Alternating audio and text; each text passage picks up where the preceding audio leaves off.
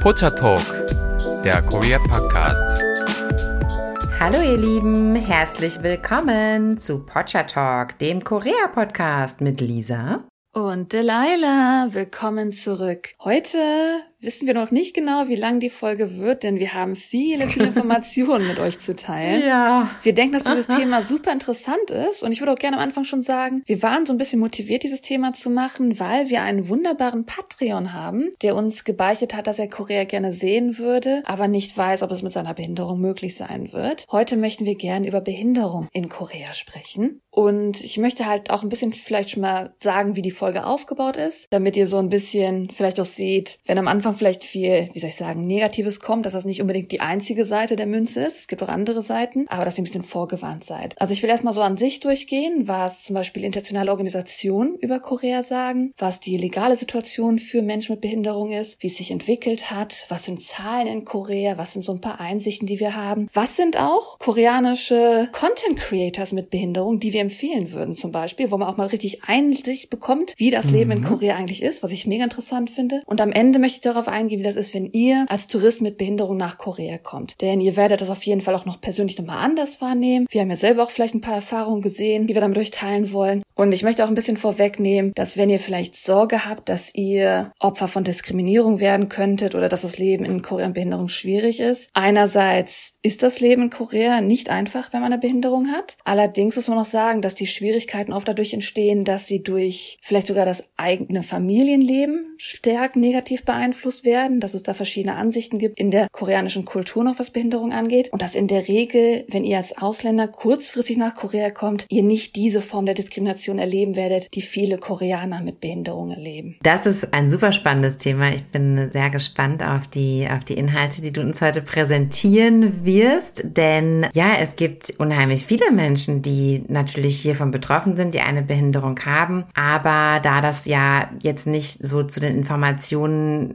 gehört, die sich jetzt Menschen besorgen würden, die nicht davon betroffen sind, so wie wir halt, finde ich es jetzt total spannend, darüber mal was zu erfahren. Ich denke, ich wollte wollte auf jeden Fall im Vorfeld wegnehmen, dass in der Regel, wenn halt Leute mit Behinderungen nach internationalen Quellen suchen, nach Informationen von Korea, dass man oft natürlich erstmal sehr viele negative Zahlen vorgeschmissen bekommt, dann ein bisschen auch Angst bekommt. Also zum Beispiel, wenn man nach Korea sucht, gibt es ja, was ich toll finde, gibt es super viele Organisationen, die internationale Vergleiche machen. Das heißt, man hat eigentlich sehr, sehr viele Plattformen, wo man gucken kann, hey, wie sieht's in diesem Land aus für behinderte Menschen? Ein Beispiel wäre als zum Beispiel, was vielleicht für euch so ein erstes Portal wäre, ist disabilityin.org. Org. Das ist halt auch eine Organisation, die verschiedene Länder vergleicht, wie da die Gesetze sind. Und da wird halt auch bei den kulturellen Normen gesagt, koreanische Ansichten und Einstellungen gegenüber behinderten Menschen sind im Allgemeinen negativ. Aus diesem Grund bedeutet das Leben mit lebenslangen Behinderungen in Korea Schmerzen für einen selbst und seine Familie. Außerdem denken Familienangehörige, dass die Behinderung ihre soziale Stellung beeinträchtigt und versuchen, die behinderte Person zu verstecken. Koreaner glauben, dass Behinderung das Ergebnis des geomantischen Topographiesystems sind, das bei der Wahl günstiger Orte für Gräber und Häuser verwendet wird. Sünden in einem früheren Leben begangen wurden, die Schuld eines Vorfahren oder eines bösen Geistes zur Behinderung geführt haben. Ah, das kommt noch aus diesem Schamanismus raus, ja. Genau, also man hört schon so ein bisschen, das hat was mit der, ja, mit dem Glauben zu tun. Also meine Sorge ist, wenn ihr das liest, denkt ihr sofort, oh mein Gott, jetzt habe ich Angst. Ich kann nicht in das Land reisen, wenn ich das natürlich als erstes sehe. Also wir wollen halt schon mal vorwegnehmen, man kriegt oft erstmal solche Informationen und hört dann, dass natürlich kulturell da einiges mitspielt, aber auch schon wieder weggenommen. Man sieht, dass es oft in der eigenen Familie schon anfängt, dass man in der Familie die Leute versteckt hat zum Beispiel. Und deswegen auch in Zukunft, wenn wir jetzt durch diese ganzen legalen Systeme durchgehen, es auch etwas Änderungen in diesem alten kulturellen System gibt.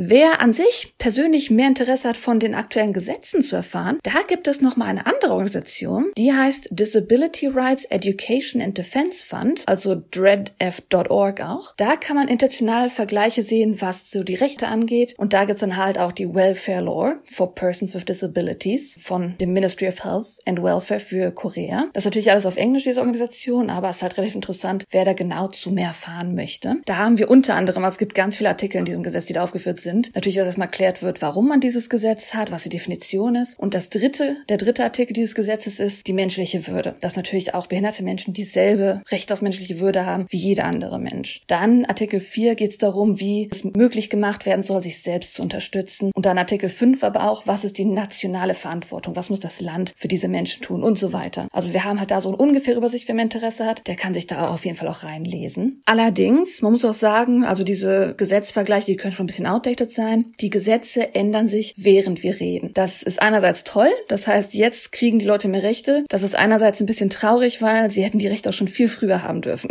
Sagen wir es mal ganz ehrlich. Da habe ich einen super interessanten auch Artikel gefunden, den man online finden kann. Der ist in Current History 2021 veröffentlicht worden und der heißt original im Englischen Disabled People's Fight for Rights in South Korea and Japan. Also der Kampf der behinderten Menschen um Rechte in Südkorea und Japan. Was man vielleicht auch daraus raushört, ist, dass Korea und Japan sehr ähnliche Probleme haben, was das Thema angeht und auch eine sehr ähnliche Entwicklung haben, was das Thema angeht. Das heißt, da, wo die beiden jetzt vergleichbar sind, lasse ich es einfach mal zusammen. Da werde ich dann von beiden berichten und ich lasse einfach Japan raus, was das eigene Ding ist. Wer mehr Interesse hat zu Japan an sich selber auch oder zu mehr Informationen aus diesem Artikel, der kann dann auch diesen Artikel in Current History selber raussuchen. Also dann kann man das jetzt quasi erstmal noch mal ganz kurz fürs Verständnis so einstufen, dass also Menschen mit Behinderung weniger Rechte haben als normale Menschen oder das zumindest hatten und das jetzt aufgearbeitet werden soll? Verstehe ich das richtig? Ähm, vielleicht ist der nächste Abschnitt ganz hilfreich dazu. Menschen mit Behinderungen mhm. galten in Südkorea und Japan lange Zeit als Objekte des Mitleids und der Sozialhilfe und werden jetzt zunehmend mehr als Träger von Rechten behandelt. Also was das genau bedeuten soll, ist, dass man halt damals eher gesagt hat in den Gesetzen, wie sie geschrieben waren, ja, wenn man eine Behinderung hat, dann kriegt man vielleicht Sozialhilfe. Man wird halt nicht wie ein Mensch behandelt. Man hat halt keine Human Dignity. Und dahingegen hat man halt heutzutage wirklich Gesetze geschrieben, wo es eigentlich darum geht, man hat Menschenrechte, man soll nicht diskriminiert werden, man ähm, soll wie ein Mensch behandelt werden. Und das klingt erstmal ziemlich katastrophal, aber wir sehen in der Vergangenheit, dass da halt einiges auch schief gelaufen ist, zum Beispiel. Mhm. Gerade die Entwicklung in Vergangenheit, die kam auch nicht einfach so. Es ist wirklich viel gebraucht worden in Korea und Japan. Also Aktivismus, Rechtsstreitigkeiten, Beteiligung auch am internationalen Vertragsverhandlungen, weil ja auch, ich sag mal, zum Beispiel die WHO und so, die haben ja auch internationale Standards, wo die sagen, hey, Länder, macht mal zusammen mit, weil jeder Mensch verdient so ein gewisses Recht. Und ähm, deswegen wurde auch natürlich dann Korea und Japan beide so ein bisschen gedrückt, dass sie jetzt mal langsam ihre Legislation verbessern müssen, um Menschen ja, bessere Standards zu geben. Und ja, daran ja. sieht man einfach, dass ja die politisch die Änderungen jetzt mehr, wie soll man sagen, einen legalistischeren Regierungsansatz haben. Also das wirklich jetzt in den Regeln geschrieben ist, wie diese Leute behandelt werden sollen. Dass es nicht nur so ein allgemeines Wischiwaschi ist, sondern wirklich klar gesagt wird, wir haben detaillierte Regeln und formelle Rechte und deswegen gibt es jetzt auch mehr Durchsetzungsmechanismen wie Geldstrafen, wenn zum Beispiel diese Sachen nicht gehandelt werden, was es halt damals nicht gab zum Beispiel. Mhm, okay. Wir können einfach mal in der Vergangenheit kurz anfangen. Ich will es auch keinen super In-Depth geben, aber was man halt so richtig mal relativ openly einfach finden könnte zum Beispiel. Und da kann man wieder beide Länder eigentlich sehr stark vergleichen, denn Koreaner und Japaner mit Behinderung wurden historisch sehr stark stigmatisiert und ausgegrenzt. Denn wir kennen es ja so, es sind beides sehr homogene Länder. Das heißt, jemand, der halt anders ist, der wird oft auch leider anders behandelt oder anders angesehen. Und obwohl man dann vielleicht zur selben Nation gehört, ist halt leider schon diese kleine Änderung, die man dann vielleicht hat. Dadurch wird man leider dann auch anders angesehen mhm. in Korea und in Japan auch. Und es, es hat dazu geführt, dass behinderte Menschen oft halt zu Hause eingesperrt wurden und dann eher auch von Angehörigen betreut wurden. Also auch nicht das Recht hatten, vom Staat betreut zu werden zum Beispiel oder Hilfe zu bekommen, um betreut zu werden. Also eingesperrt wurden, nochmal dazu gesagt, die wurden nicht von staatlicher Seite eingesperrt, sondern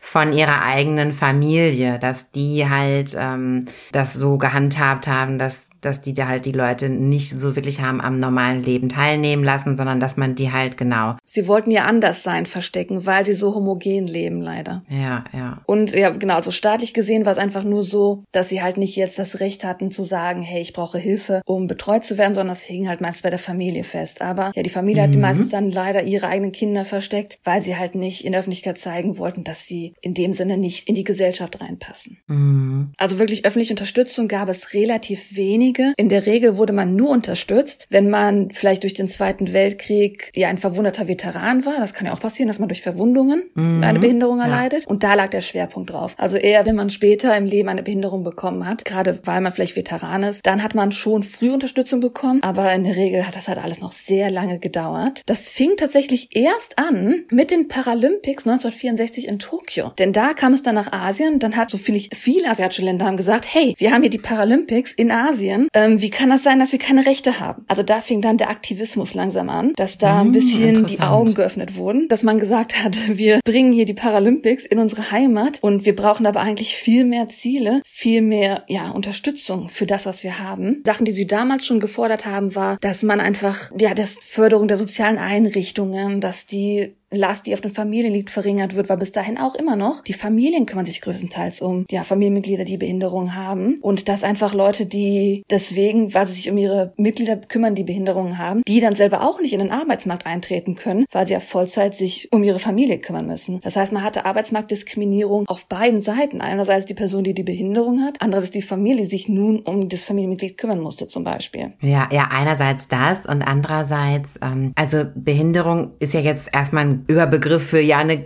Riesengruppe, Riesengruppe von ganz also verschiedenen. Wir sind erstmal in der Vergangenheit sehr allgemein, das stimmt auf jeden Fall. Ja, genau. Also das ist ja eine Riesengruppe von auch ganz unterschiedlichen Symptomen. Und aber was man sicherlich so für fast alle Behinderungen sagen kann, ähm, dass wenn die vernünftig behandelt werden, entsprechend der Symptomatik behandelt werden, dass die Menschen natürlich eine deutlich bessere Lebensqualität haben. Ich denke, das kann man jetzt schon so verallgemeinern. Mhm. Und klar, wenn die dann einfach nur von den ähm, Angehörigen zu Hause betreut werden, ja, natürlich ist das dann nicht die geeignete Therapie unbedingt, ja, mhm. für die Behinderung und vielleicht mit geeigneter Therapie können dann die, hätten die Menschen vielleicht ganz normal auch einen Beruf machen können, ja, denn die haben ja durchaus auch trotzdem ähm, Fähigkeiten, äh, die sie ja auch in den Berufsalltag einbringen können und so. Also das ist natürlich schon total traurig, ja, weil es einfach eine Verschwendung ist. Ähm, der Manpower erstens, ne, mhm. sowohl der Pflegenden als auch der Betroffenen selbst, als auch ja einfach, also ja, deshalb, da ist man ja wirklich schon bei Basic Human Rights eigentlich angelangt, ne? Also die möchten ja auch ein Leben führen. Hm. Genau, da sprichst du einen guten Punkt an, weil dieser frühe Aktivismus, ihr merkt das schon, hat sich eher auf Sachen konzentriert, die noch nicht mal wirklich Basic Human Rights sind. Es geht nicht mal mehr um Rechte. Hm. Es geht einfach um Dinge, die anderen Menschen auch eigentlich Standardsachen sind. Also es ging beim frühen Aktivismus um Sachen wie Sozialleistung oder auch, das ist ein ganz großes Thema, Misshandlungen in Institutionen. Denn es gab zahlreiche Menschenrechtsverletzungen, die auch heute noch aufgedeckt werden. Zum Beispiel von Zwangssterilisation, sexueller Missbrauch, Schläge und ah, sogar Todesfälle okay. in diesen ja. Institutionen, wo Menschen mit Behinderung einfach reingeschickt wurden und gesagt wurde, dann bleibst du halt da. Das ist auch eine ganz große Katastrophe. Und einfach an sich auch so Grundrechte wie Zugang zu Bildung und dass man öffentliche Verkehrsmittel benutzen kann. Das waren also die frühen Aktivistenpunkte, wo man merkt, es geht eigentlich noch nicht mal wirklich um Menschenrechte an sich, sondern es geht darum, dass man einfach auch denselben Zugang hat wie andere mm. Menschen und dasselbe, ja, wie ein Mensch behandelt wird im Endeffekt. Mm. Also jetzt nochmal unabhängig von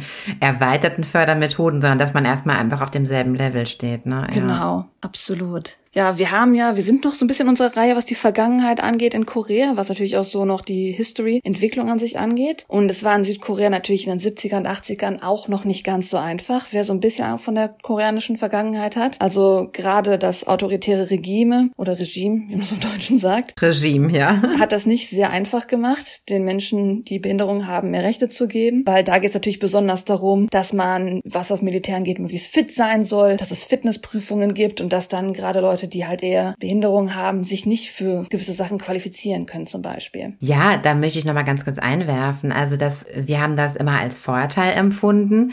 Allerdings fällt mir jetzt auch gerade auf, dass das natürlich auch ein großer ähm, Risikofaktor ist. Also in ganz normalen Unternehmen in, in Korea ist es ja ganz normal, dass die Mitarbeiter große medizinische Checks bekommen in regelmäßigen Abständen.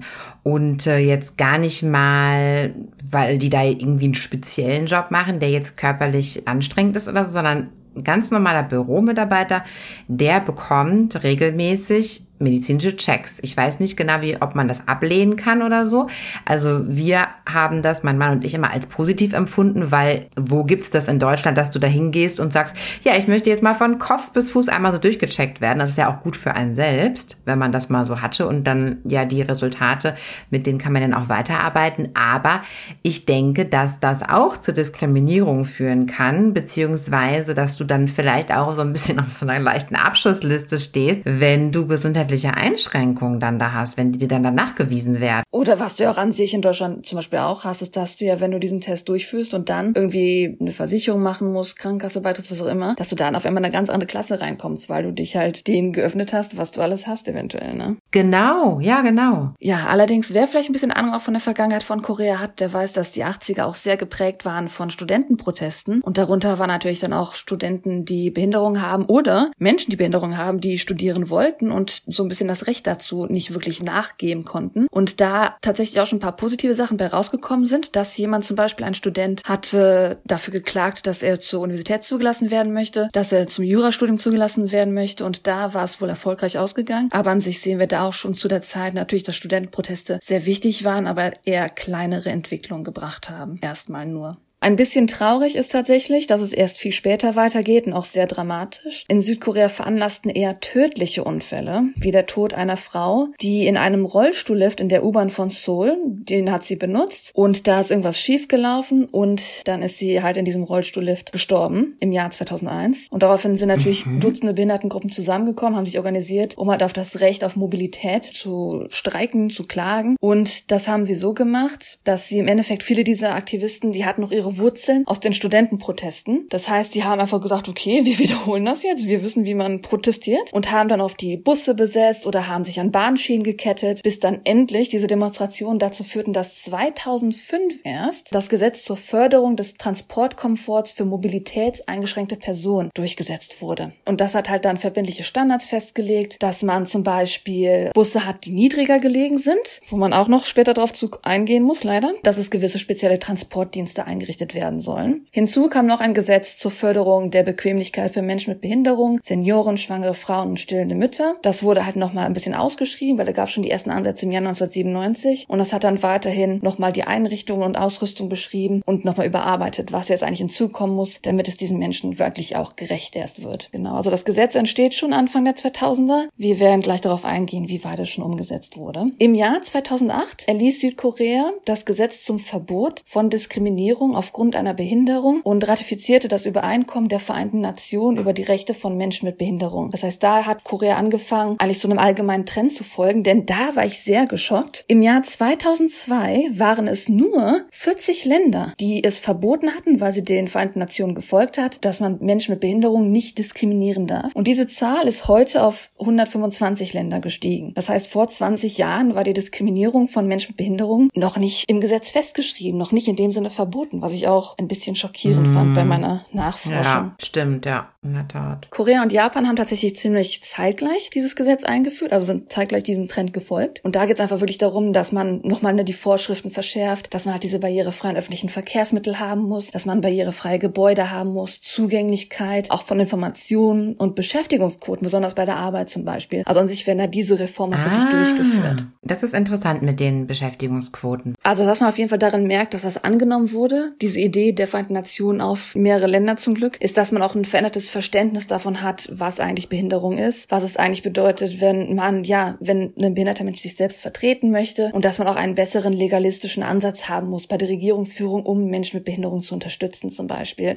Ja, historisch gesehen hat man ja gesehen, dass beide Länder halt sehr homogen sind und Unterschiede halt nicht wirklich willkommen waren in den beiden Ländern. Auch beide haben langjährige konservative Herrschaft hinter sich und daran merkt man, dass halt wirklich die Regierung jetzt erst auch in den kurzen letzten Jahren anfängt, wirklich diese Veränderung zum Glück durchzuführen. Vielleicht aber auch ein bisschen davon getrieben, dass beide Gesellschaften gerade rapide am Altern sind und einfach auch ihre Ressourcen für die Pflege komplett umdenken müssen für die Zukunft. Ah, stimmt, das kommt auch hinzu, ja. Was auch vielleicht ein bisschen schockierend für manche ist, aber es wurde jetzt zum Glück abgeschafft. Bis vor kurzem gehörten Japan und Südkorea zu den wenigen Ländern, die zentralisierte Systeme zur Einstufung der Behinderung auf der Grundlage medizinischer Kriterien verwendeten, um halt Anspruch auf staatliche Unterstützung und Leistungen zu bestimmen. Mhm, was bedeutet das konkret? Genau, was das konkret bedeutet, ist im Endeffekt, dass zum Beispiel in Korea als Beispiel, Korea hatte ein Sechs-Stufen-System. Das heißt, jemand, der eine Behinderung hat, der musste dann vorgehen zu dem Regierungsgebäude zum Beispiel und wurde dann untersucht. Und wenn er Index 1 hatte, war er in der schwersten Grad der Behinderung. Und wenn er Index 6 hatte, war er im geringsten Grad der Behinderung. Und entsprechend des Grades der Behinderung bekommt man erst vom Staat Medikamente, Unterstützung, Leistungen. Das heißt, man konnte halt da auch eigentlich diskriminiert werden, wenn man dann gesagt wurde, nee, du bist sechs, du kriegst keine Hilfe vom Staat zum Beispiel. Ah, also wenn die Behinderung nicht stark genug ist, hat man keine Hilfe bekommen oder wenn die zu stark war? Index 1 ist der schwerste Grad und Index 6 ist der geringste Grad. Ach so, also dann Leute, die sozusagen, okay, das ist jetzt nicht schlimm genug, das muss ja selbst finanzieren. Genau, so in die Richtung. Und was ich interessant fand, Trevor Palmer, ein Professor an der Universität Sydney und auch Mitwirkender am World Disability Report 2011, sagte, zum Beispiel wurde zitiert, aus Sicht der Regierung klingt das vernünftig, ne? man hat eine Übersicht. Aber aus Fairness kann man das nicht bestätigen, weil das System ist halt vollständig von der Medizin abhängig. Es ist halt eine Vereinfachung der Behinderung, weil man kann nicht jede Behinderung in sechs Stufen mhm. einteilen zum Beispiel. Genau, also da merkt ja, man halt ja. schon, ne? man versteht aus Sicht der Regierung, wir machen es uns einfach. Es gibt sechs Stufen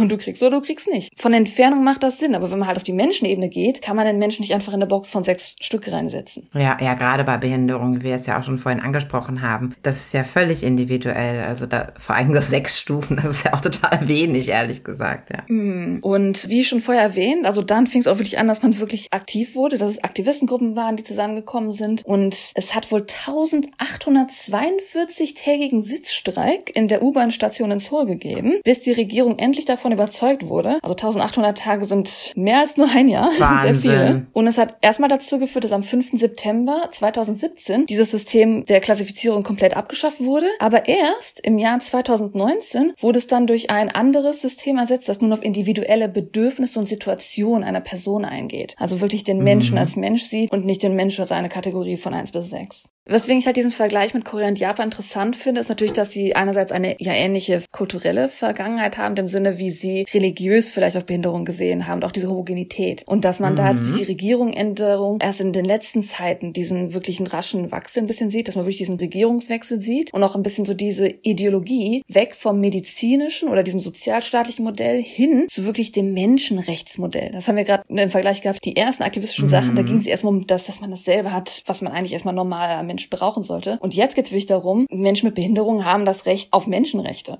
das ist so ein Standardding, das man eigentlich haben sollte. Also früher war es halt eher, ne, dass diese Menschen als Objekte von Wohltätigkeits- oder medizinischen Versorgungs- oder mhm. Rehabilitations-, Wohlfahrtsprogrammen behandelt wurden. Und das neue Modell konzentriert eher darauf, dass man, ja, wie ist diese Stellung dieser Person in der Gesellschaft? Wie sind ihre Bedingungen? Was braucht diese Person? Wie ist ihre Umwelt gebaut? Kann man durch diese gebaute Umwelt Diskriminierung vermeiden? Kann man man Ausgrenzung vermeiden oder kann man es konfrontieren, wenn es existiert? Was gibt es da für Richtwerte, wie wir diese Menschen, wie wir ihnen ihre Würde geben, ihre Rechte geben, die sie eigentlich von Anfang an verdienen zum Beispiel? Mhm. Also wenn man es nochmal so ein bisschen zusammenfasst, kann man halt wirklich sagen, dass ja, seitdem Südkorea Anfang der 2000er und ich glaube Japan hat fünf Jahre später dann das Gesetz verabschiedet, dass Diskriminierung aufgrund einer Behinderung verboten wird. Also zusammenfassend, wir waren es erstmal bei der gesetzlichen Lage, lässt sich schon sagen, dass beide Gesetze, halt einerseits das zuerst in Korea verabschiedete, dann das in Japan verabschiedete, auf jeden Fall die Rechte für Menschen mit Behinderung verbessert haben und dass man gerade in Korea auch mehr sieht, dass es eine sehr legalistische Reform gab. Das heißt, es ist wirklich eine robuste, klare Geltendmachung ihrer Rechte und das ist natürlich in Japan auch umgesetzt worden, aber da ist es noch nicht so ganz legalisiert klar gesagt. Das heißt, da muss man sagen im Vergleich, dass Korea sogar noch ein bisschen weiter gegangen ist und was auch interessant ist, dass jetzt in dieser Zeit bis heute haben sich ungefähr 60 koreanische Behindertengruppen zusammengeschlossen im Disability Discrimination Act Solidarity of Korea, also DDASK. Ah. Und das heißt, es gibt auch wirklich jetzt mehr und mehr. Ja, das ist dann aber Kontrollinstrumente auch auf eine Art, weil das ist dann wichtig. Ja, ja, klar, dass du das, dass du eben auch eine Lobby hast. Und dass sie auch ihre eigene Stimme haben, besonders. Ja. Ja, ja. Genau, das ist sehr, sehr wichtig, dass sie ihre eigene Stimme haben, dass man wirklich umsetzen kann. Und das hat halt dazu geführt, dass auch diesen Gesetzen, die jetzt umgesetzt wurde, dass man ihnen auch Bedeutung geben muss. Man kann einfach sagen, ja, das Gesetz existiert, aber redet ja keiner drüber, wie der interessiert ist, ne? Nur weil es da jetzt irgendwie niedergeschrieben ist. Also man muss auch wirklich halt dann mhm. dafür reden, dass es auch wirklich was gemacht wird. Und der Vorteil halt davon, dass es in Korea zumindest auch sehr stark legal niedergeschrieben ist, ist der, dass, es kann natürlich trotzdem passieren, dass man in Korea diskriminiert wird, dass man einfach jetzt als Mensch mit Behinderung einen Einfluss einfacheren Weg hat, zum Beispiel den Rechtsstreit zu gehen, dass man besser in der Lage ist, das mm. Gesetz zu mobilisieren, dass man ja. den Richtern auch die Möglichkeit gibt, dann im Umfang und der Anwendung dieser neuen Rechte einfach Entscheidungen auch zu treffen. Und was ich auch interessant fand, das haben sie dann gesagt, dass seit 2008 zum Beispiel entschieden wurde, dass bei der Definition von Behinderung aufgeweitet wurde mhm. auf Menschen, die an HIV und AIDS leiden zum Beispiel. Also sie gehören auch in die Gruppe der Menschen mit Behinderung und das bedeutet, dass sie nicht aufgrund ihrer Krankheit diskriminiert werden dürfen zum Beispiel auch, was ja auch in ah, Korea ja. heute noch ein schwieriges Thema ist leider. Wir sind ja auch ein bisschen jetzt in der Neuzeit, ein bisschen ungeachtet der Verbesserung, was die Behindertenrechte angeht in Japan, Südkorea, hat man dennoch zur Covid-19-Pandemie natürlich auch ein bisschen gesehen, dass es noch Herausforderungen gibt, die natürlich offengelegt wurden, wo besonders Menschen mit Behinderung in beiden Gesellschaften immer noch mit konfrontiert werden. Zum Beispiel haben einige Stiftungen berichtet, dass die obligatorische Selbstisolation, nachdem ja der Virus ausgebrochen ist, Menschen mit schweren Behinderungen ihrer Betreuung beraubte. Das heißt natürlich, dass Menschen, die jetzt in Selbstisolation waren, Ach. alleine waren, keine Hilfe bekommen konnten. Das ist natürlich auch ist ja ziemlich problematisch. Ja. Und an sich Kommunikationsschwierigkeiten führten weiterhin dazu, dass halt einige Menschen mit Behinderung auch keinen Zugang zu Masken hatten, zu Tests oder auch an sich zu Zeit Informationen. dass es alles viel später bei den Menschen ankam. Das hatte man ja in Deutschland auch zum Teil, aber das habe ich jetzt auch nur so im Rande der Medien erfahren.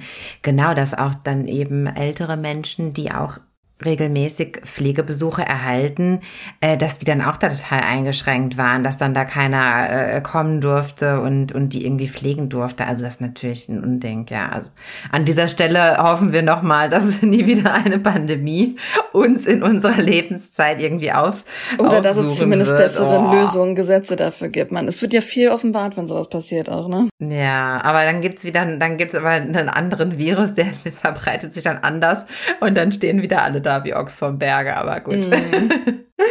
weil zum Beispiel natürlich auch was dazu geführt wurde. Es gibt natürlich die einen Menschen, die alleine sind und dann keine Hilfe bekommen haben, aber auch zum Beispiel die Menschen, die mit ihrer Familie zusammenleben, was wir auch in Korea und Japan oft haben, dass man ja in der Familie ein bisschen so versteckt wird, dass dann besonders, weil vielleicht Sonderschulen oder Kindertagesstätten geschlossen wurden, dass da natürlich Familien mit Stimmt. Angehörigen mit Behinderung noch stärker belastet wurden darin, dass sie erstmal selbst isoliert waren, an nichts rankamen, dann aber trotzdem irgendwie ihre Angehörigen versorgen mussten. Furchtbar, ja. Und natürlich, wie wir es auch in Deutschland gesehen haben, gerade vielleicht auch in Einrichtungen, wo dann vielleicht nur Senioren sind oder auch nur Menschen mit Behinderungen sind, dass natürlich da dann auch noch großflächige Ausbrüche stattfinden können und dass man da dann noch weniger die Möglichkeit hat, gezielt zu helfen eigentlich auch. Und was ich schon mal angesprochen hatte, einfach so allgemein, weil das jetzt auch noch so ein bisschen erwähnt wurde, was natürlich so Offenbarungen sind, woran man immer noch arbeiten muss, dass wir an sich halt auch diese Missbrauchsmuster in Institutionen haben. Also in letzter Zeit gibt es mehrere koreanische Gerichtsverfahren, die das einfach offenbaren, was in diesen Institutionen alles passiert ist, was für grauenvolle Sachen durchgeführt wurden, wie wir schon vorhin schon erwähnt hatten. Und wer ein bisschen mehr Interesse dazu hat, es gibt einen koreanischen Film aus dem Jahr 2011. Der heißt Dogani. Das ist über die leider wahren sexuellen Übergriffe, die in einer Schule für Hörgeschädigte passiert sind. Das ist ein ziemlich ernster Film, der aber auch sehr, sehr gute Rezeptionen bekommen hat. Also würde ich jedem empfehlen, Interesse an diesem Thema hat. Man muss dazu sagen, dass das eine Problematik ist, die tatsächlich in Korea nicht nur Menschen mit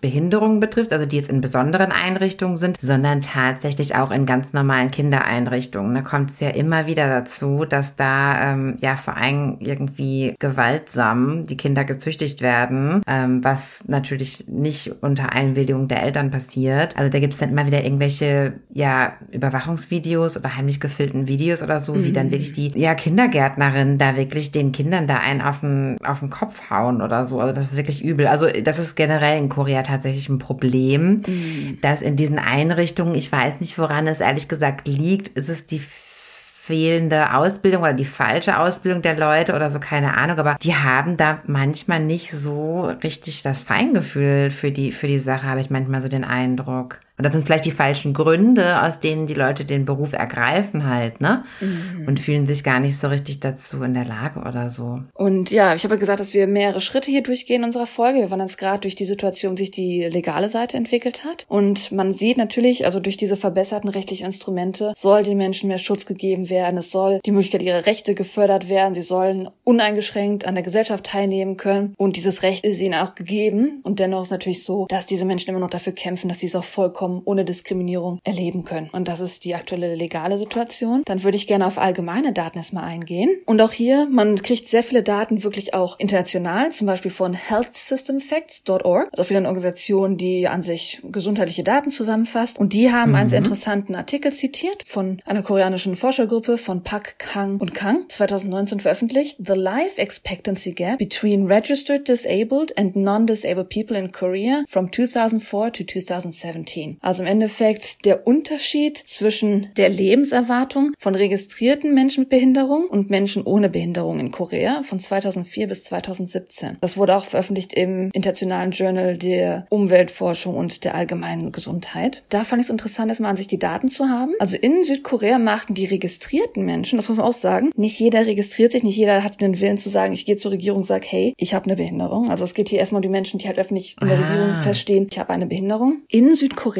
machten die registrierten Menschen mit Behinderung im Jahr 2001 2,4 Prozent der gesamten koreanischen Bevölkerung aus, was 2016 schrittweise auf 4,9 Prozent anstieg. Seit 2013 sind mehr als 40 Prozent der registrierten Menschen mit Behinderung in Korea 65 Jahre oder älter. Vielleicht auch ein bisschen mehr Interesse, was diese 4,9 Prozent genau sind. Also laut dem National Disability Survey 2016, das ergab, dass in Südkorea etwa 2,68 Millionen Menschen mit Behinderungen leben. Wie schon erwähnt, geht es größtenteils um Leute, die halt 65 Jahre sind oder älter und dass ungefähr 50 Prozent dieser Behinderungen meistens körperliche Behinderungen sind. Was ich interessant an diesem Artikel fand, war, dass es halt auch um die Life Expectancy ging, also um die Lebenserwartung. Und sie haben festgestellt, dass der Lebenserwartungsunterschied zwischen Männern mit Behinderung und Männern ohne Behinderung lag zwischen 13,8 und 18,9 Jahren. Also durchschnittlich 16,5 Jahre, wo Menschen wahrscheinlich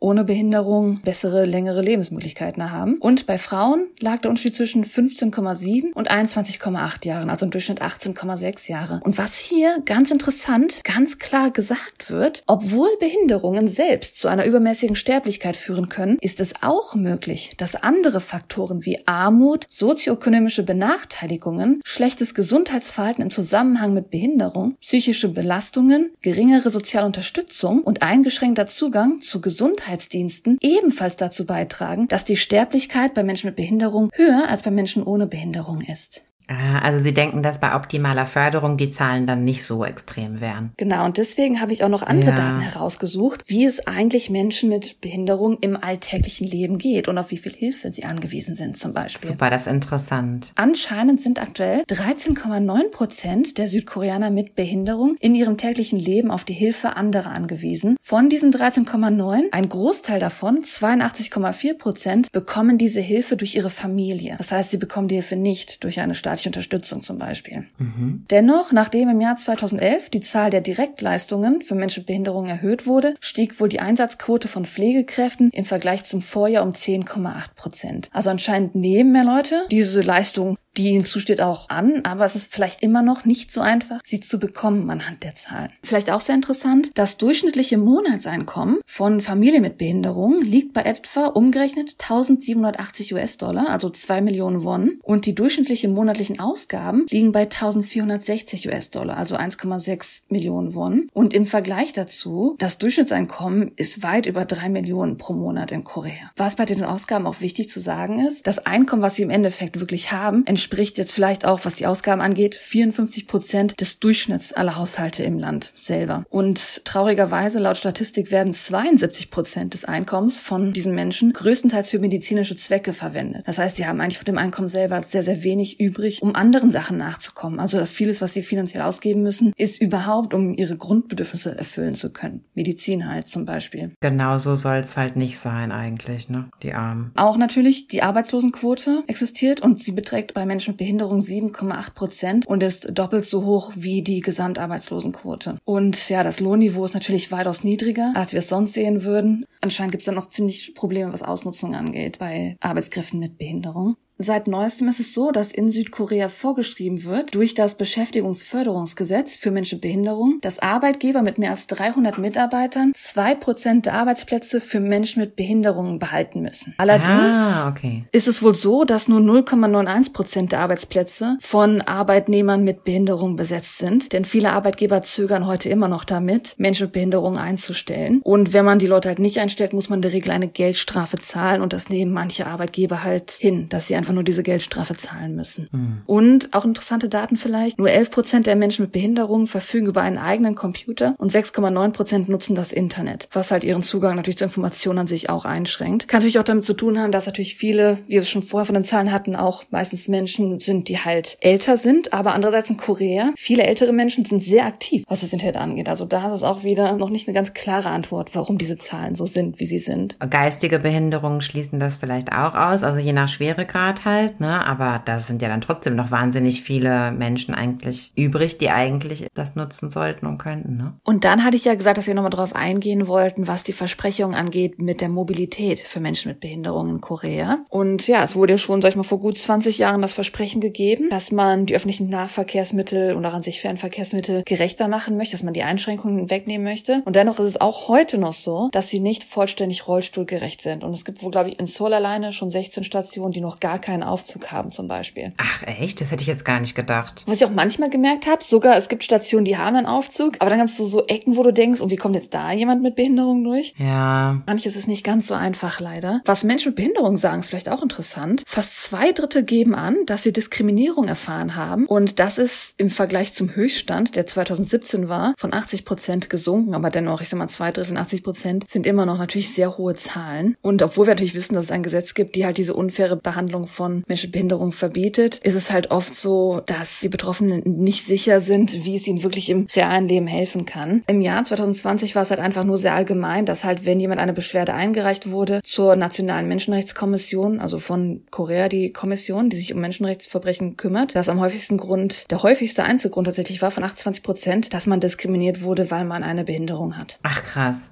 Okay, das ist ja schon, ja, okay. Ja, es ist relativ traurig. Also am meisten werden wohl auch Beleidigungen natürlich gegen Menschen mit Behinderung gemeldet, auch oft regelmäßig. Es ist halt leider auch bekannt, dass in, in der Sprache auch Politiker manchmal Wörter benutzen, die halt herabwürdigend sind, fragwürdig. Es gab halt auch, wie gesagt, einige Skandale, die jetzt seit neuestem mehr aufgedeckt werden, wo man merkt, dass viele Sachen in der, in den Gedanken der Gesellschaft ein bisschen noch durchgehen. Und man könnte vielleicht darauf zurückschließen, das fand ich auch sehr interessant, dass in der Vergangenheit das alte koreanische Wort für einen Menschen Behinderung war Bulguja. Und das heißt eine incomplete person, also eine nicht komplette Person. Und vielleicht da sieht man auch schon die Ursprünge, wie Menschen halt oft mit Behinderung gesehen wurden und vielleicht in den Köpfen der älteren Menschen, gerade die Politiker sind ja auch nicht die jüngsten heutzutage leider, dass da noch ein anderes Denken durchgeht, auch oft leider. Was man sehr oft in den Medien sieht, ist, dass schon mal auch natürlich Studenten betroffen sind, aber dass da zum Glück die Medien oft auf die Seite der Studenten springen und dann da auch wirklich für Aufruhr gesorgt wird. Das kriegt man dann auch wirklich ein bisschen mehr mit, weil natürlich im Idealfall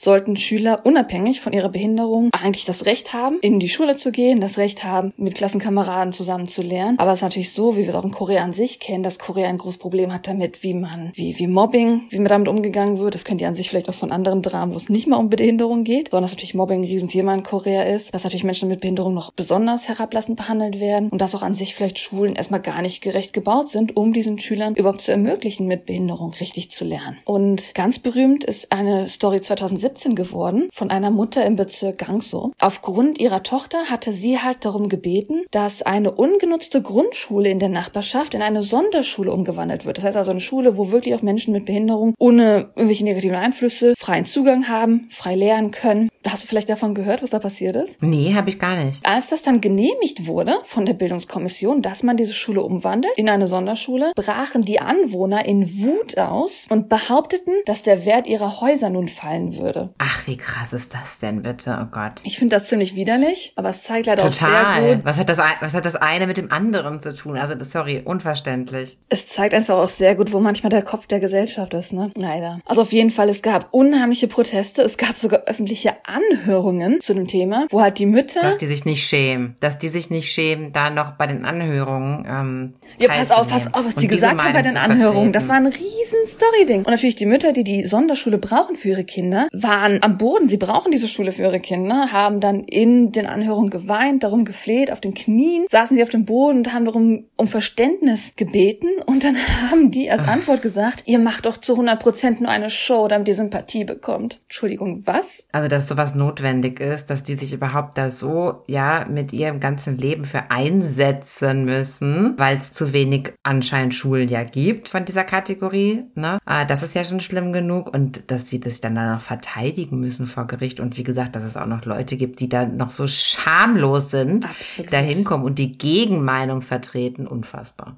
Unfassbar. Und sie kam auch erst dann zu einem, wie soll ich mal sagen, zu einer Einigung, als dann das Bildungskommission, als die dann versprochen hat, okay, wenn wir die Sonderschule bauen, dann werden wir auch ein neues traditionelles koreanisches Krankenhaus bauen. Weil das war das, was die Bewohner anstelle von der Sonderschule haben wollten. Ah, also erst, als okay. das andere Mhm. angeboten wurde, haben sie gesagt, okay, dann genehmigen wir auch die Sonderschule, was keine Diskussion hätte sein sollen. Aber Naja. ich meine, natürlich ist das eine. Sonderschulen sind ja, wie wir es auch in Deutschland kennen, in der Regel spezifisch auf etwas eingestellt. Es gibt natürlich aber auch Menschen mit verschiedenen Graden von Behinderung, die vielleicht dennoch auch einfach eine normale Schule besuchen wollen. Und da gab es ein Beispiel von einer Tochter einer Mutter, die halt einfach eine angeborene Unfähigkeit hat zu gehen, aber dennoch ist sie mental nicht eingeschränkt. Sie ist sehr klug, sie schreibt Kolumnen für die Zeitung und ist sogar auch Ausschussmitglied im Nationalen Zentrum für die Rechte des Kindes des koreanischen Gesundheitsministeriums. Und sie wollte einfach nur eine private Highschool benutzen, besuchen. Die Antwort war allerdings leider nicht so positiv. Die Schule hat einfach nur gesagt, es gibt keinen Aufzug bei uns. Sorry. Daraufhin hat sie das natürlich dann der Seoul Education Commission, also der Seoul Bildungskommission, gemeldet. Die haben dann gesagt, okay, wir übernehmen die Kosten, dass dieser Aufzug gebaut werden soll. Und dennoch, obwohl das halt gefördert hätte werden sollen, hat die Schule irgendwie so, so einen Aufstand gemacht, dass sie gesagt haben, ja, wir fordern erstmal einen Verhandlungsprozess, bevor wir Sonderklassen einrichten müssen. Also wirklich so, ne, dass ganz klar die Schule sowas gesagt hat, wie, du gehörst hier nicht hin. Wir wollen hier keine Sonderkurve drehen, nur für dein Kind jetzt zum Beispiel. Ja, als sie dann halt erfahren haben, mit der Schule wird das nichts, mussten sie halt eine andere Option suchen. Also sind sie umgezogen nach Jongno ins Zentrum von Seoul, damit sie halt eine alternative Schule besuchen kann. Damit war die Tortur jedoch noch nicht zu Ende. Verspätet haben sie erst erfahren, nachdem sie schon umgezogen sind, dass, obwohl es zwar Zugänge gibt mit der Rollstuhlrampe und allem möglichen, dass die Cafeteria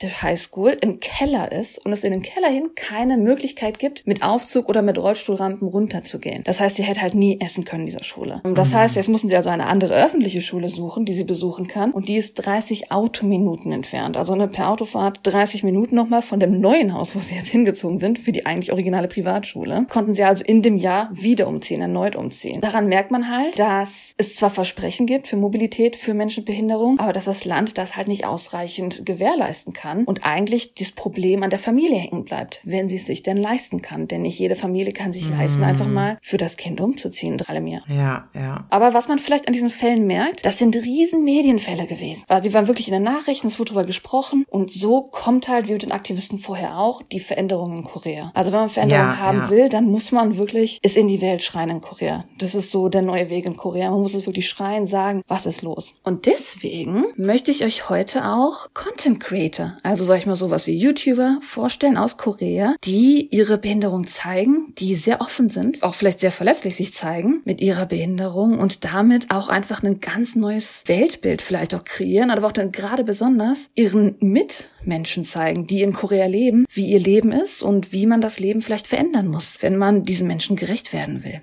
Den ersten, den ich sehr gerne shoutouten möchte, ich weiß nicht, was man in Deutschland sagt, ausrufen möchte, ähm, gerne teilen möchte mit euch, ist der YouTube-Kanal One Shot Hansol. Also so One Shot wie wirklich Trinks auf Ex und Hansol. Hast du von dem vielleicht schon mal gehört? Nee, habe ich nicht. Ah, okay. Er ist tatsächlich einer der größten, nicht als YouTuber in Korea, sondern einer der größten YouTuber mit Behinderung in Korea. Er hat beim letzten Interview, das er gegeben hat, hat er 370.000 Abonnenten. Ich hoffe, dass er noch ganz, ganz viel mehr kriegt nach dieser Folge natürlich.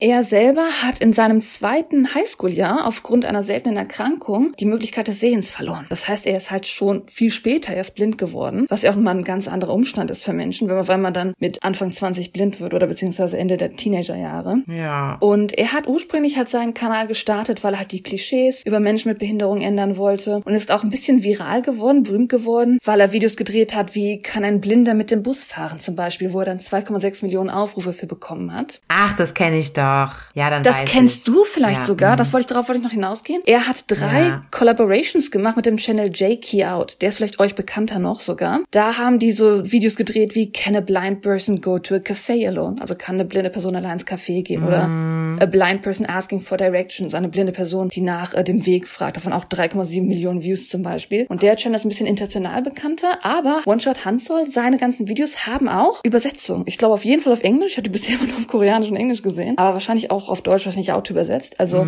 schaut euch gerne mal den Channel von ihm an. Gerade besonders interessant. Wir nehmen jetzt heute am 25. Juni auf und gestern erst hat er ein Video hochgeladen. Shocking Moments during Social Experiments, also erschreckende Momente während sozialer Experimente, wo er einfach nochmal gezeigt hat, wie schwer es für ihn ist, aber auch für seine Freunde, da war ein Rollstuhlfahrer zum Beispiel dabei, einen Bus zu bekommen zum Beispiel, weil die Busse in der Regel oft, auch da noch ein Problem, so 50 Prozent einfach noch Treppen haben, dass Leute mit Rollstuhlen die auch gar nicht erst benutzen können zum Beispiel. Also das sind sehr, sehr interessante Videos, die er da teilt. Und er hat auch ein paar Gäste, wie gesagt, weil sein, Roll sein, sein Freund im Rollstuhl oder auch ein Mädchen, das sehr oft dabei ist, die zum Beispiel auch blind ist, aber einen Blindenführerhund hat als Begleiter. Sie hat auch einen eigenen Channel, allerdings nur auf Koreanisch. Das heißt, wenn ihr sie mal mit Untertitel haben wollt, dann bei One Shot Hansol. Ihr eigener Channel ist Uljunge Judio, also halt pur auf Koreanisch, aber vielleicht wer Interesse hat, kann da auch mal vorbeischauen. Dann habe ich noch zwei weitere Vorschläge. Und zwar einmal die zwei Schwestern tatsächlich, Oh Jung-yeon und Oh Ji-hyun. Das sind Schwestern, die den YouTube-Kanal Avo Peach betreiben. Die 22-jährige Oh Ji-hyun leidet an einer geistigen Behinderung. Das wurde bei ihr erst festgestellt, weil sie als Kleinkind halt häufiger Fieber- und Krampfanfälle hatte. Also auch so Richtung, Richtung Epilepsie heutzutage geht das wohl anscheinend bei ihr. Was ich so interessant an dem Channel fand, dass ihre Schwester eigentlich, die Jungyeon, dass sie die ganzen ersten 20 Jahre lang, wo sie zusammengelebt haben, dass sie eigentlich die Tatsache verbergen wollte, dass sie eine Schwester mit einer Behinderung hat. Und erst als die beiden erwachsen wurde und sie ja so ein bisschen mehr die Welt kennengelernt hat, wie Menschen mit Behinderungen eigentlich im Leben leiden, dass sie selber auch diese Augen geöffnet bekommen hat. Deswegen betreiben sie jetzt zusammen diese Seite, um zu zeigen, hey, diese geistige Behinderung bedeutet nicht, dass wir andere Menschen sind. Wir sind immer noch genau dieselben Menschen, aber wir haben Schwierigkeiten im Leben und wir zeigen euch das einfach mal. Wir sind dennoch total normale Menschen und haben halt ja das Recht auf Standards. Und ich finde das relativ süß, dass die beiden halt dadurch wieder so einen ganz neuen Bound gefunden haben, eine ganz neue Beziehung zwischeneinander. Ein anderer Channel, der auch vorgeschlagen wurde, ist Yu Jong. Sie hat einen Kanal namens Wonderland Jong. Sie hat noch relativ wenig Abonnenten auch und sie leidet an Östrogenesis imperfecta, OI. Das ist wohl eine Erkrankung, die ihre Knochen so brüchig macht, dass selbst ein kleiner Aufprall sie brechen könnte. Das heißt, sie ist halt an einen Rollstuhl gebunden, um sich fortzubewegen. Sie hat halt auch unter anderem mit den anderen auch ein Interview gegeben und das ist natürlich, wenn man als erstes sich mit Menschen als Behinderung in die Öffentlichkeit stellt, aber auch bei YouTube schon alleine, dass das eine sehr schwierige Aufgabe ist, aber dass man halt auch so einen eigenen Traum hat. Denn zum Beispiel hatte sie so ein bisschen auch gesagt, dass zum Beispiel, wenn wir an so Reality-TV-Shows denken, wo wirklich die richtigen Menschen gezeigt werden, dann hast du in Korea so Heart Signal oder Singles Inferno und das sind extrem beliebte Shows, die aber keine Menschen mit Behinderung zeigen zum Beispiel. Dass man sich da, wenn man sowas sieht, auch ausgeschlossen fühlt, was ja Menschen angeht, die Liebe suchen. Deswegen fände sie es halt sehr schön, dass zum Beispiel Shows wie I Live Alone, dass da Menschen mit Behinderung gezeigt werden. Und würde sie es halt auch sehr willkommen heißen, wenn man ja solche Dating-Shows hätte mit Menschen mit Behinderung zum Beispiel.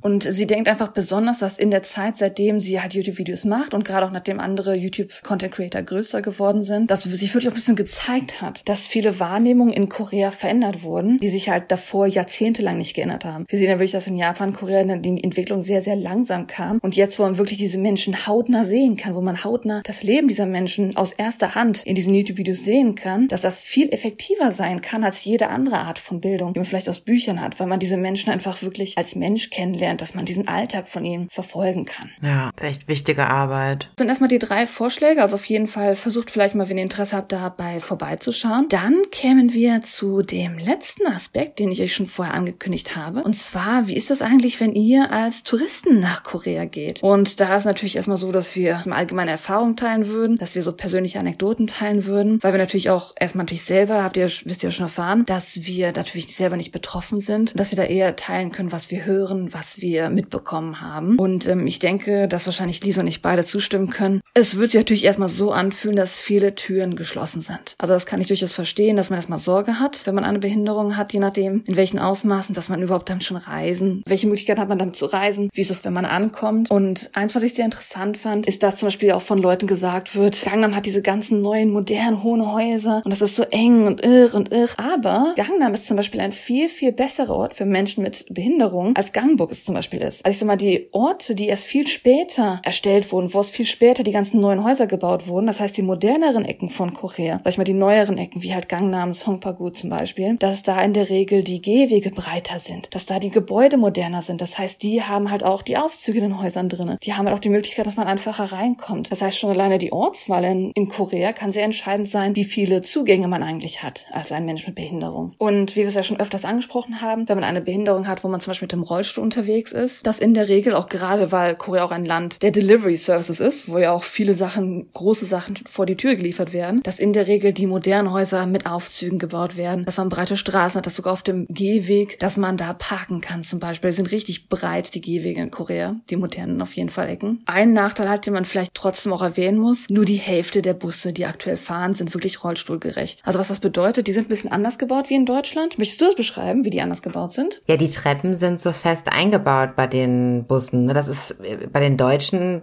Bussen, erstmal sind die generell tiefer gelegt und da fährt dann ja noch so eine Treppe raus, beziehungsweise man kann so eine Klappe ausklappen, um dann so eine Art Rollstuhlrampe halt zu erstellen. Und genau, die Busse in Korea, die sind, ja, da sind diese Treppen halt fest installiert und da fährt meines Wissens nach, wobei es gibt verschiedene Modelle natürlich durchaus, klar, ältere und neuere Busse, aber da fährt normalerweise keine Treppe aus. Genau. Ja, du sprichst jetzt wahrscheinlich gerade, weil man merkt das schon. Es gibt verschiedene Arten von Bussen, aber die, die die meisten Leute sehen, ist die Variante, die halt nicht rollstuhlfreundlich ist, ist die mit den Treppen. Es gibt tatsächlich mhm. auch flache Busse Busse heutzutage, die aber dennoch relativ hoch sind, würde ich sagen. Also sogar bei den flachen Bussen braucht man Hilfe, um einzusteigen. Und mhm. was ich auch sagen würde, ist, dass man im Bus selber weniger Platz hat. Wir haben in Deutschland immer einen relativ großen Platz bei dem Bus, wo man halt den Kinderwagen hinstellen kann, wo man den Rollstuhl hinstellen kann. Es gibt in Korea nur einen Ort, wo man den Sitz wegklappen kann, um seinen eigenen Rollstuhl hinzustellen. Also ich sag mal, die Busse mhm. an sich sind an sich, was den Platz angeht, weitaus weniger platzfreundlich gebaut für jemanden, der einen Rollstuhl ja. hat. Da muss man aber dazu sagen,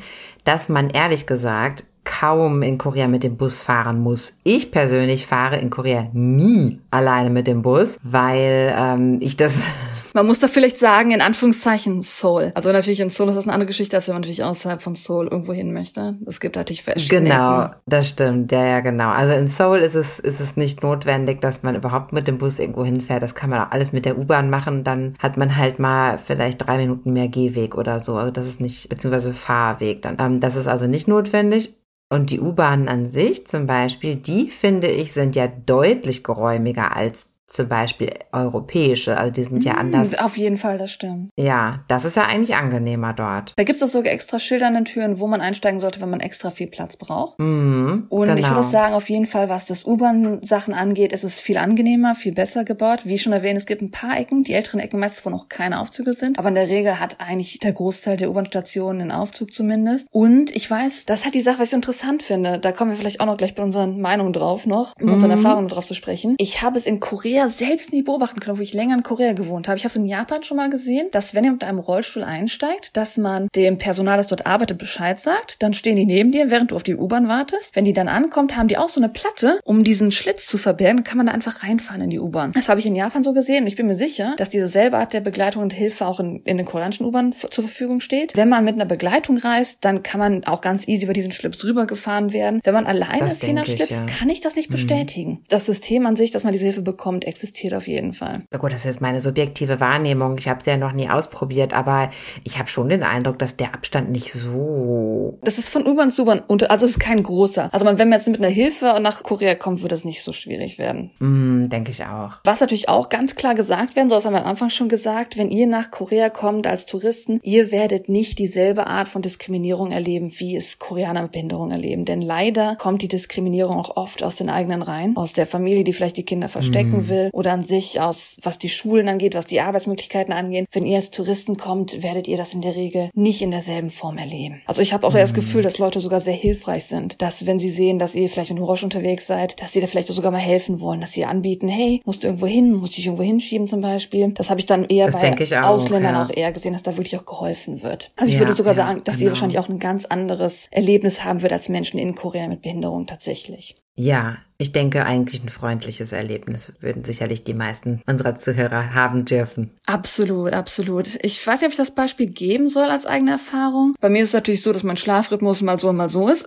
Und äh, manchmal gehe ich halt auch um vier oder fünf Uhr morgens spazieren, weil die Sonne relativ früh aufgeht. Das ist relativ nett dann zu spazieren, wenn noch keiner unterwegs ist. Und wenn ich so früh spazieren war, bin ich sehr oft in jemanden reingelaufen, der sehr deutlich eine starke geistige Behinderung hat. Es wurde mir relativ schnell klar, dass dieser Mensch nur zu dieser Zeit rausgeht, weil er sich sonst von den anderen Menschen verstecken will, weil der in der Zeit halt ohne Diskriminierung um den Block laufen kann, wo in meiner Nachbarschaft und er auch, was die Kommunikation angeht, zwar reden kann, aber schwer verständlich ist und er deswegen so ein iPad hat, wo er drauf rumdrücken kann, was er möchte zum Beispiel. Und ich bin oft an ihm ah. vorbeigelaufen mit meinem Hund. Mein Hund ist ein Hund, der gerne allen Menschen Hallo sagt und das hat so angefangen, dass mein Hund dem Menschen halt Hallo sagen wollte. Und seitdem mhm. das so war, seitdem er sich dann gefreut hat, dass eben mein Hund Hallo sagt, hat er mir auch dann jeden Morgen Hallo gesagt. Und das war so ein bisschen, als ob das so sein Highlight des Morgens war, weil ihm halt mhm. sonst kein anderer Mensch Hallo gesagt hat. Das ist so ein bisschen auch so mhm. herzensbrechend gewesen dann, aber ja, ja. Äh, das ist halt leider so, dass man leider, wenn man Menschen mit Behinderung trifft, das meistens zu Zeiten ist, wo du genau weißt, die haben nicht die Möglichkeiten, ein Leben wie wir zu führen, weil die sich entweder, ja, weil ihre Familie die Situation hat, dass sie sich selber verstecken wollen müssen und dass er auf jeden Fall, wenn er da um vier oder fünf morgens draußen sitzt und einen Spaziergang macht, das ist natürlich auch nicht das tollste Leben für jemanden. Also würde ich jetzt persönlich so fühlen. Das wäre natürlich schöner, wenn er tagsüber mhm. rausgehen kann und nicht die Angst haben muss, diskriminiert zu werden. Natürlich, ja, ja. Hast du selber auch eine persönliche Erfahrung in Korea? Nein, also was aber natürlich sehr, sehr ähm, offensichtlich ist aus meiner Sicht, ist, dass man halt einfach generell sehr, sehr selten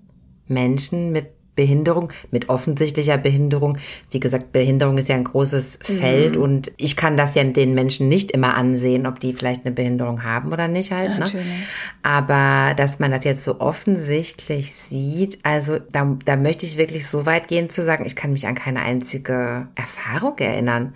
Aber was nicht damit zu tun hat, dass ich da jetzt so ignorant dem gegenüber nee, bin, Gottes nicht. Willen, aber dass ich das selten sehe. Also ich sag mal, auch in der Zeit, wo ich in Japan war, habe ich mehr mitgekriegt, als ich in Korea war, wo ich wirklich in den, mm. in den Jahren, wo ich in Korea bin, kann ich die Erfahrung an meiner Hand abzählen, wie viele Menschen ich getroffen habe. Ja, ja, wirklich, wirklich, ja. Wo man aber auch gleichzeitig sagen muss, also wenn man zum Beispiel ausländische YouTuber sieht, ich sag mal, ich gucke mir auch furchtbar gerne Molly Burke an zum Beispiel. Sie hat ja auch, ähm, sie ist ja auch erblindet relativ früh und ist dann schon mal nach Korea geflogen und hat gesagt, was hier an Angeboten ist, überall sind Braille, also ich weiß, wie es im Deutschen heißt, diese, diese Tasten Tastenschrift für sehgeschädigte Menschen. Oder auch auf dem Boden sind die Steine, wo man dann die Gehwege hat. Und das heißt also, man hat unheimliche Angebote, weil die Gerichte das mhm. auch vorschreiben, also die Rechte das so vorschreiben. Aber wenn man mhm. natürlich das als Tourist will man sagen, wow, das ist super accessible. Und ist es eigentlich auch. Es ist halt eher die Gesellschaft, die es den Koreanern ein bisschen schwieriger noch macht. Mhm. mhm. Ja, Und ja. deswegen würde ich auch gerne etwas Positives am Ende noch sagen. Denn ich denke, dass besonders ihr als ausländische Touristen, die mit Behinderung nach Korea kommen, ihr werdet Korea Korea ganz anders erleben und vielleicht sogar ziemlich außergewöhnliche und großartige Erfahrungen haben. Wie gesagt, ich habe ja schon gesagt, dass Japan und Korea ziemlich ähnliche Entwicklung gemacht haben und ich habe es als ein Beispiel aus Japan, aber ich denke, einfach weil ich selber halt nicht mit Bindung durch die Welt gehe, dass vielleicht ihr in Korea auch solche unglaublichen Türen eröffnen könnt, erleben könnt. Und als ich das erste Mal in Japan gelebt habe, habe ich ein unheimlich großartiges deutsches Mädchen kennengelernt. Bianca heißt sie. Sie war halt auch ja in Japan, als ich damals da war und sie hat, als sie noch ein Baby war, ihr Hörvermögen verloren. Sie hat allerdings die Möglichkeit, durch eine OP ein Hörgerät zu bekommen. Das heißt, sie konnte schon hören, musste laut reden, was ging. Und sie ist auch diagnostiziert mit Usher-Syndrom. Wer das kennt, das bedeutet, dass umso älter man wird, dass das Blickfeld kleiner und kleiner und kleiner wird, bis man halt irgendwann legal blind ist zum Beispiel. Aber sie, sie ist einfach so ein richtiger Sonnenscheinmensch. Und sie hat einfach Japan komplett anders erlebt. Sie hat eine ganz unique Perspektive und Möglichkeit in Japan gehabt. Denn sie